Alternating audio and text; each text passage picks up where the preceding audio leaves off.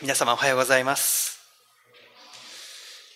今朝読んでいただいた聖書の御言葉、マタイの福音書の11章、特にこの28節から30節の部分は、多くの人々に愛されているイエス様の言葉です。教会に集われている方に、あなたの好きな聖書の言葉は何ですか？あなたの好きなイエス様のメッセージ、言葉は何でしょうか？とお尋ねしたら、多くの人がこのマタイの11章28節から30節を挙げられるかもしれません。日本の教会でもそうですけれども、多くの教会が教会の前に、看板にこの聖書の御言葉を掲げている、そのような教会が多いです。またこの言葉を読んで、このイエス様のメッセージを読んで、教会に初めて入ってみました。もしくは、このイエス・キリストっていう存在にこう興味持ちました。もしくは、この聖書というものに興味を抱きましたという方非常に多いと思います。そしてクリスチャンになってからも、この御言葉を読むたんびに慰めと励ましをいただいています。そのような方は多いと思います。私もその一人です。この優しいイエス様のメッセージに何度も助けられてきたような、そのような思いがいたします。アウグスティヌスっていう人が4世紀にいました。この人はその当時活躍したこの神学者と呼ばれる人であったり、まあ、あるいは哲学者と呼ばれる人なんですね。で、キリスト教の信仰の土台を築いた人とも言われています。で、このアウグスティヌスっていう人はこのように語りました。私はソクテラス、プラトン、アリストテレスなどを学んできたが、私のもとに来なさい。あなたを休ませてあげようと私に言ってくれたのはキリストだけだった。このようなコメントを残しておられるんですね。いろんなギリシャの哲学者を、素晴らしい哲学者を学んできたけれども、私のところに来なさい。あなたを休ませてあげます。そのように個人的に関わってくれたのはイエス様だけなんだっていうんですね。またこのアウグスティヌスという人は別の言葉を残しています。このような言葉です。祈りの言葉ですね。主よ、あなたが我々をお作りになりました。故に我々はあなたのうちに行こうまで休まりません。このような祈りの言葉を残しているんですね。主よ、あなたが我々をお作りになりました。故に我々の心はあなたのうちに行こうまで休まりません。そのように祈ったそうです。私たちは作られたものであるということですね。そして私たち一人一人には創造主、クリエイターがおられるということです。そして私たち一人一人の存在を形作ってくださった方のところに行くまで、私たちの心は憩うことができないんだ。そのようにこの人は言ったんですね。まあ、このアウグスティヌスっていう人の人生もいろんなことがあった人生でした。紆余曲折があって、イエス様に出会って、本当の意味で心が休まったそのような経験があったのだろうと思います。疲れた者、重荷を負う者は、誰でも、誰でも、私のもとに来なさい。あなたを休ませてあげよう。これが最も愛されているイエス様の御言葉であると言って過言はないと思います。しかし今日は、このイエス様の言葉がどのようなタイミングで、どのようなシチュエーションで語られたのかということに目を向けていきたいと思います。ですので今日は20節から読んでいただきました。またパワーポイントを出していただければと思います。ありがとうございます。今日はこの3つの区分で今日読んでいただいた聖書の御言葉をご一緒に学んでいきたいと思います。第一にキリストの嘆き。これが20節から24節です。そして2番目にキリストの賛美。25節から27節そして最後、キリストの招き、28節から30節になります。それではまず第一に、キリストの嘆きという部分について学んでいきたいと思います。第一に私たちはこの御言葉を読むときにですね、あの、優しいイエス様のメッセージは心から受け取りない、受け取りたいなと思うんですけれども、イエス様の厳しいメッセージですね、はすごく不人気であったりします。ここにはこのようにあるんですね。それからイエスは数多くの奇跡を行われた町々が悔い改めなかったので、叱り始められた。このように始まっているんです。イエス様のお叱りの言葉がここにあるんですね。で、できれば私たちはこのお叱りのメッセージ、イエス様のお叱りのメッセージは飛ばして読んでいきたいと思うんですけれども、実はこのイエス様の言葉の中にも重要な真理があるので、今日はここから学んでいきたいと思うんですね。まずこのところの第一のこと、押さえておきたいことは、イエス様は人を救うためにこの世界に、私たちのところに来てくださったということですね。この前提を持って、この聖書箇所を読んでいきたいと思うんです。イエス様は天の御座を離れて、天の栄光を捨てられて、私たちのためにこの世界にこの地に来てくださったと聖書は語っています。しかし今日あるこの町々ですね、コラジン、ベトサイダ、そしてカファルナームという町が挙げられているんですけれども、このガリラヤの湖のそばにある大きな町です。この三つの町はイエス様を受け入れなかったんですね。多くの人がイエス様のもとに集まってきたんですけれども、本当の意味で生き方が変えられた人、イエス様に従っていこうとその人生の向きを変えた人は少なかったんですね。そして別の町々の名前が出ています。ティルスやシドン、ソドムという三つの町の名前が出てるんですけど、これは悪名高い外国の町々でした。でもイエス様はイエス様を知って受け入れない、まあ、イエス様がいるのにそれを拒むよりかは、イエス様を知らなかった方がいっそのことを良かっただろうと、そのようにこのところで言われているんですね。皆さんも何度も聞かれたことがあると思います。悔い改めるという言葉です。これはギリシャ語ではメタノイアという言葉で、向きを変えるという意味があるんですね。イエス様のなされた奇跡を見て、多くの人が驚いてイエス様の周りに集まってきました。でも本当の意味で生き方が変えられた人、人生の方向が変えられていった人っていうのは少なかったっていうことなんですね。本当の意味でイエス様のメッセージを聞いて心に受け入れた人というのは実は少なかった。実はそのことをイエス様は嘆いておられます。みんなの救いのためにこのところに来てくれたのに、私のところに来てくれなかった。私のところに来てほしい。そのような願いがイエス様にあるんですね。どうして私のところに来ないのか。誰でも私のところに来なさいとイエス様は言うのに、それに反応してくれない人たちがいたんですね。そのことをイエス様は悲しんで嘆いて、そしてこの言葉を語られているんですね。そして2番目のこと、神様は全ての町々を愛しておられるのだということを、あの、押さえておきたいと思うんですね。この聖書全体でいろんな御言葉を通して私たちはそのことを知ることができます。ヨナ書という聖書箇所が旧約聖書にあります。ヨナという預言者が旧約の時代いたんですけれども、イエス様、神様から使命をいただきました。あなたはニネベという町に行って私のことを伝えなさい。悔い改めのメッセージをしなさいと、ヨナは語られたんですね。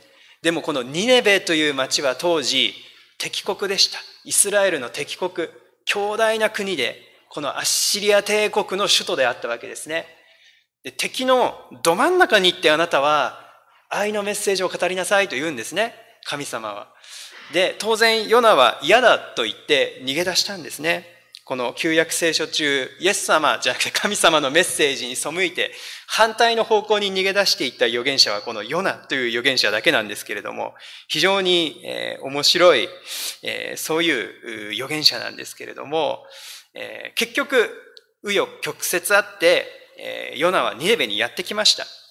で、そのメッセージを語ったら、この大いなる都ニネベは、こう神様を受け入れて、そして助かったんですね。滅びから免れた。そういう、こう、エンディングになってるんですけれども、この最後の最後、またヨナは神様に文句言うんです。あなたはそのように優しい方だから、愛ある方だと思っていたから嫌だったんですよ、ここに来るのが。私たちの敵のこの敵国の首都が全然滅びないじゃないですかと文句を言ったんですけれども、その時に神様はヨナに対してこのように言ったんですね。ヨナ書4章11節です。どうして私がこの大いなる都ニネベを惜しまずにいられるだろうか？そこには12万人以上の右も左もわきまえぬ人間と無数の家畜がいるのだから、神様を認めようと知らない。神様を知らないこの町であっても、神様は惜しまずにいられるだろうかとおっしゃったんですね。また、パウロという人がコリントの町に伝道した様子が使徒原稿録の18章にあります。彼はこの町に来た時、何人かの人は信じたんですけれども、多くの人は厳しくパウロという人に反応しました。石を投げて、帰れ帰れと大騒ぎだったわけですね。けれども、この寝ている時に、パウロが夜休んでいる時に、イエス様がこの夢に出てきてこのように言ったというんですね。使徒原稿録の18章9節から10節です。恐れるな、語り続けよ。黙っているな。私があなたと共にいる。だからあなたを襲って危害を加えるものはない。この町には私の民が大勢いるからだ。このようにイエス様がこの寝ているパウロに語ってくださったっていうんですね。このイエス様を知らない町、このイエス様を知らせようとしてパウロがやってきたのに、こう冷たい対応を取ったこの町に私の民が大勢いるんだとイエス様はおっしゃったんですね。また、ルカの19章41節には不思議なこの御言葉があるんですね。イエス様がエルサレムに入場してくるシーン、皆さんもご存知だと思います。ホサナ、ホサナと言って、みんなイエス様を喜んで迎えたんですね。で、ルカだけがこのことを記しているんです。イエス様が、このみんなのこの歓迎を抜けてエルサレムに入っていこうとするとき、19章41節にこのようにあります。エルサレムにイエス様が近づき、都が見えたときに、イエス様はその都のために泣いた。泣いたと書かれているんですね。イエス様がどれほどこのエルサレムの町を愛しておられたか。でも、この町はやがて、イエス様を十字架につけろ、十字架につけろと叫ぶということが、イエス様は分かっていたので、この都のために泣いたと書かれているんですね。私はこの教会の牧師になって何回か納骨式をさせていただきました。教会の共同墓地というものが、この福岡市の西部霊園というところにあります。年に何回か、この教会の兄弟姉妹で天に召された方のご遺骨を納めさせていただく、そのような式を、えー、詩式させていただいています。で、よく晴れた日ですね、その納骨をするこの共同墓地、すごく眺めがいいんですね。福岡の町が一望できるとても良いところにこの墓地が与えられているんです。私はこの福岡の町を見たときに美しい海があって、そして綺麗なビルが建っている。福岡タワーが建っている。そしてこの綺麗な街を見たときに本当にあ、この街に来てよかったなと思うんです。あそこに行くたんびに。そして晴れている時にあそこから街を眺めるたびに。イエス様はこの街を愛しておられるなっていう、すごく感じるんですね、あそこに行くときに。私がこの都を惜しまずにいられるだろうか。そこには右も左も分けない人間が無数の家畜がいるからだ。黙っているな。この町には私の民が大勢いるからだ。イエス様はその都のために泣いた。そういうメッセージが浮かんでくるんですね。イエス様はこの福岡の町を、またこの町に住む人々を愛しておられます。私たちは黙っていていいでしょうか教会がイエス様がこの町を愛しているんだっていうことを語っていきたいと思うんですね。そして今日もイエス様この街を見て涙を流しておられるかもしれません。私のもとに来なさいと言っているイエス様が今日もおられると思うんですね。誰でも疲れた人、重荷を負う人は私のもとに来なさい。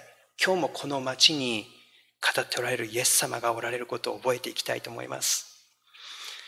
次の御言葉をご紹介したいと思います。エゼキエルという預言者の言葉です。私は誰の死をも喜ばない。お前たちは立ち返って生きようと主なる神は言われる。イエス様はこの神様のメッセージを持って、この神様の心を持って、この世界に来てくださいました。神様は決して誰の滅びも喜ばれる方ではありません。ですので、私たちにこのメッセージを分かち合っていく、この使命が与えられているんですね。ぜひ私たちはこのキリストの体、キリストの手となり足となり、また宣教の技に使えていきたいと思います。2番目のところに移りたいと思います。次のページをお願いします。キリストの賛美という部分です。25節から27節になります。25節はこのように始まっています。その時イエスはこう言われた。天地の主である父よ、あなたを褒めたたえます。このようにイエス様はいきなり賛美の言葉を始められた。まあ、いきなり賛美を始めたんですね。その時っていう言葉があるんですけれども、これはもう突然スイッチが切り替わったようなこの場面転換を表しているんですね。悲しみの中におられたイエス様が、苛立ちの中におられたイエス様が、突然に神様を賛美し始めるんです。で、ここに私たちが学ぶことができるイエス様の生き方があります。悲しみの時にこそ賛美をするっていうことですね。辛い時にこそ神様を褒めたたえる。喜びの時に、まあ、神様を賛美する、感謝するっていうのは簡単であるんですけれども、うまくいかない時、心が落ち込んでいる時、そういう時にこそ神様を賛美しよう。そういうメッセージがあるんですね。イエス様は悲しみがあったけど、それでも神様を賛美するっていうことを通して自分の生き方を表していかれました。そしてここでイエス様が目に留めていたのは、悲しみの理由ではなくて、賛美の理由ですね。賛美の理由に目を注いだ。つまり、父なる神様に目を注いだということです、イエス様は。私たちは見るべきものによって生き方が変わってくるということですね。もし私たちの人生に満ち溢れる様々な問題、様々な現状に目を注ぎ続けるならば、私たちは不安になり、また、私たちはこの泣き言っていうかですね、悲しいことをずっと口に上らせるかもしれません。でもこういった中でも私たちを愛し、憐れみを持って導いてくださる天の神様を見上げるときに、どのような状況にあっても私たちには感謝と喜び、そして賛美が与えられるということを信じるわけです。パウロとシラスという人は二人組で伝道旅行をしておりました。でもフィリピという町に行った時に彼らは捕らえられたわけですね。何も悪いことはしてないのに鞭打たれ、牢獄に入れられました。しかし彼らがこの冷たい牢獄の中で真夜中になった時、彼らは賛美していたとこの使徒原稿録の中にあるんですね。この賛美の中で彼らの心は励まされていきました。また、この賛美を聞いていた囚人たちの心を変えていったっていうことが、まあ、このストーリーの中にあるんですね。そしてもう一つ、この賛美の中で大地が揺れ動いて極の戸が開いたとこのストーリーは語ってるんです。つまり、賛美の中には力があるということです。私たちは賛美の中には力があるということを覚えていきたいと思います。皆さんがどのような状況にあったとしても、神様を賛美するときに皆さんに与えられる力があります。ですのでこのメッセージが終わった後また私たちは応答の賛美を捧げますけれどもぜひ覚えていただきたいと思います私たちが賛美を捧げる時その賛美の中に働かれる神様の技があること賛美の中には力があるということを覚えていきたいと思いますそして最後のポイントのところに移っていきたいと思います。キリストの招きというところです。次のページをお願いいたします。28節から30節今日イエス様が一番強調して語りたいメッセージですね。疲れた者、重荷を負う者、誰でも私のもとに来なさいっていうメッセージです。これ誰に語られているかというと、疲れたものです。そして重荷を負うものです。疲れたもの、この言葉の意味は、ものすごく強い言葉で語られています。もう力がない、ぐったりしている状態ですね。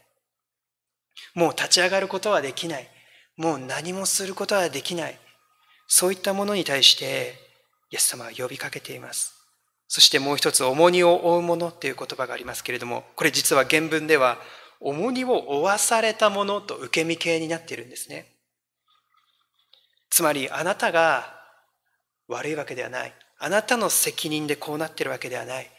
いろんな大変なことで、いろんな辛いことの連続で、あなたはいろんなものを負わされてきただろう。でもあなたが悪いんじゃないよとイエス様はどこかでおっしゃってるんだと思います。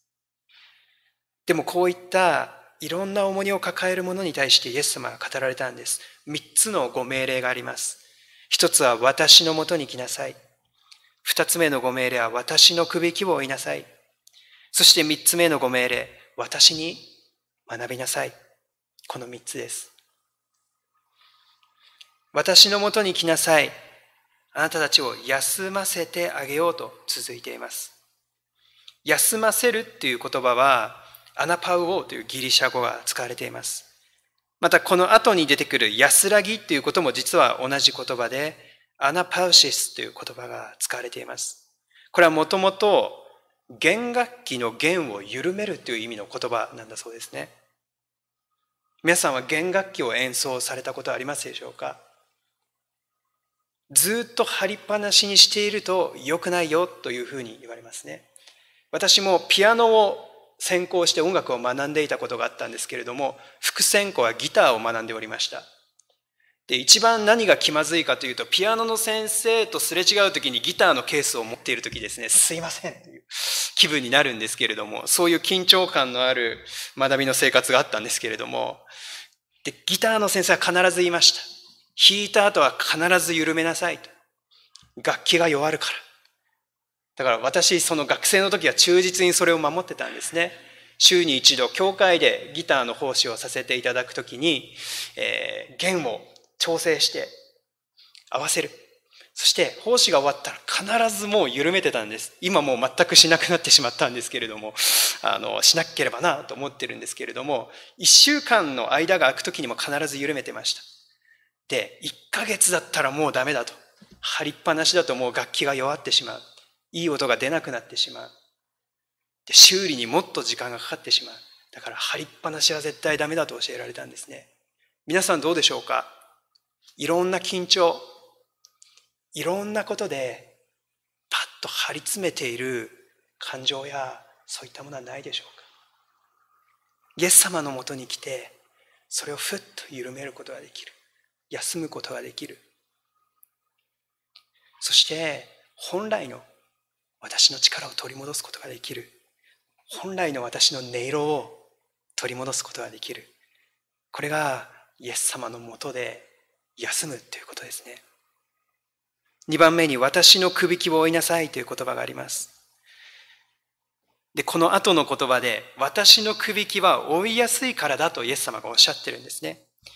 で、この追いなさいとか追いやすいという言葉はクレートスというギリシャ語が使われています。で、この言葉は非常にたくさんの意味を持っている言葉なんですね。親切なっていう言葉であったり、心地よい、また愉快なという訳語が当てられる場合もあるそうです。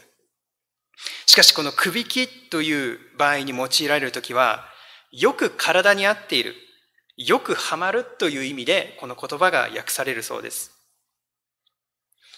で、牛や馬が首輝をこう追って畑を耕すときに、このくびきがあってないと、牛は本当に苦労することがあったそうですね。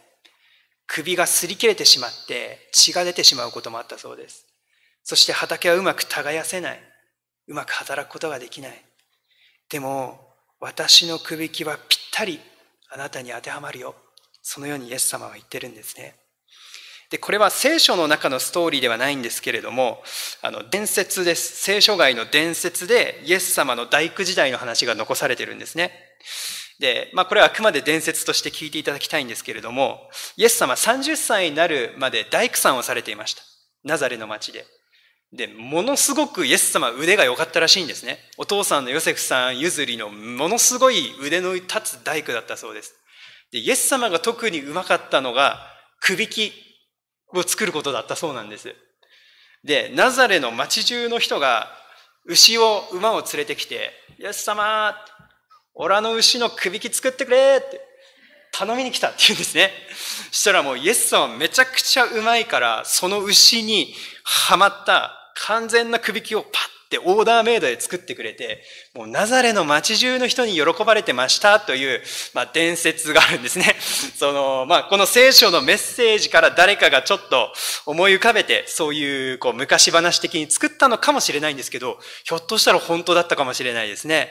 イエス様すごく腕の立つ大工さんだったかもしれない。で、一人一人に合ったくびきをオーダーメイドで作ってくださるんですね。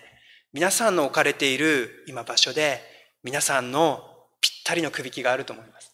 皆さんにしか出せない働き、皆さんにしか果たせない使命、役割があると思います。ぜひそのくびきを追って、イエス様と共に歩んでいただきたいと思います。で、この伝説には続きがあります。イエス様がもう一つ大量に作ってたもの、それは十字架だったというんですね。当時ガリラヤの地方ではローマの支配の中、この十字架刑で死刑にされる人たちが多かったというのは歴史的事実なんです。ガリラヤでは多くの反乱が起きていたので、十字架にかかって亡くなる方が多かったんですね。で、イエス様は十字架をこう作り続けていたっていうんです。Jesus was a cross maker という英語の言葉があるんですね。で、イエス様はみんなの十字架を作ってた。そしていつか自分がかかる十字架を作ったんだっていうんですね。あなたの十字架を追って私についてきなさいというイエス様の言葉があります。イエス様は皆さんの一人一人の体に合ったくびき、十字架を作ってくださるんですね。それを追ってついてきなさいとおっしゃるんです。それは決して苦にはなりません。喜びです。私の十字架は私の喜びです。私のくびきは私の喜びです。そのように語ることができる信仰の世界がイエス様のもとにはあるんですね。愉快な、親切な、心地よい。これが追いやすいという言葉の意味であるということです。3番目、最後です。私に学びなさいという言葉があります。なぜか、私は柔和で謙遜なものだからとイエス様は言っています。これは知的に何かを学んでいくっていうよりも、イエス様に見習っていく弟子となるっていうことを意味しています。で、別の訳では、私は柔和で謙遜なものだということを学びなさいと訳している聖書もあります。このように訳すこともできるっていうんですね。つまりイエス様のそばにいて、イエス様が語る言葉、イエス様がなす行動、イエス様がこの人と会って何をされたか、そういったものを一番近くで見つめて真似ていく。それが弟子ですね。私の弟子となっていきなさいと、イエス様は語られるんですね。そうすれば、あなたは安らぎを得ることができる。そのように聖書の言葉にあります。しかし、この新共同訳の聖書が一つ訳してない言葉があります。それは、あなた方は魂の安らぎを得ることができると本文にあるんですね。魂という言葉があります。これは私たちの人格の一番深い部分、一番深い部分に安らぎが来るよ。先ほど言ったこの安らぎですね。イエス様のもとにしかない安らぎが来るんだよということをイエス様は約束してくださいました。私たちはこの安らぎを心からいただきたいと思います。イエス様のもとにしかない安らぎをいただいて、そして私にぴったりのくびき、私にしか背負うことのできない十字架を追って、イエス様についていきたいと思います。お祈りをいたします。天のお父様、今日もこの御言葉から私たちが励ましをいただくことができたことを感謝いたします。イエス様はこの町を愛し、この町に住む一人一人を愛し、私に来なさいと呼びかけています。またその重荷を下ろしなさいと語ってくださいました。私が背負っていたその大きな荷物の代わりに心地よい喜びのくびきを与えてくださることを教えてくださいました。そしてそのくびきを一緒に引いてくださるのは隣にいつもいてくださるイエス様であることを覚えます。どうぞいつもイエス様と共に、そしてこの人生の道を安らぎと共に歩んでいくことを得させてください。感謝し、主イエス・キリストのお名前を通してお祈りいたします。アメン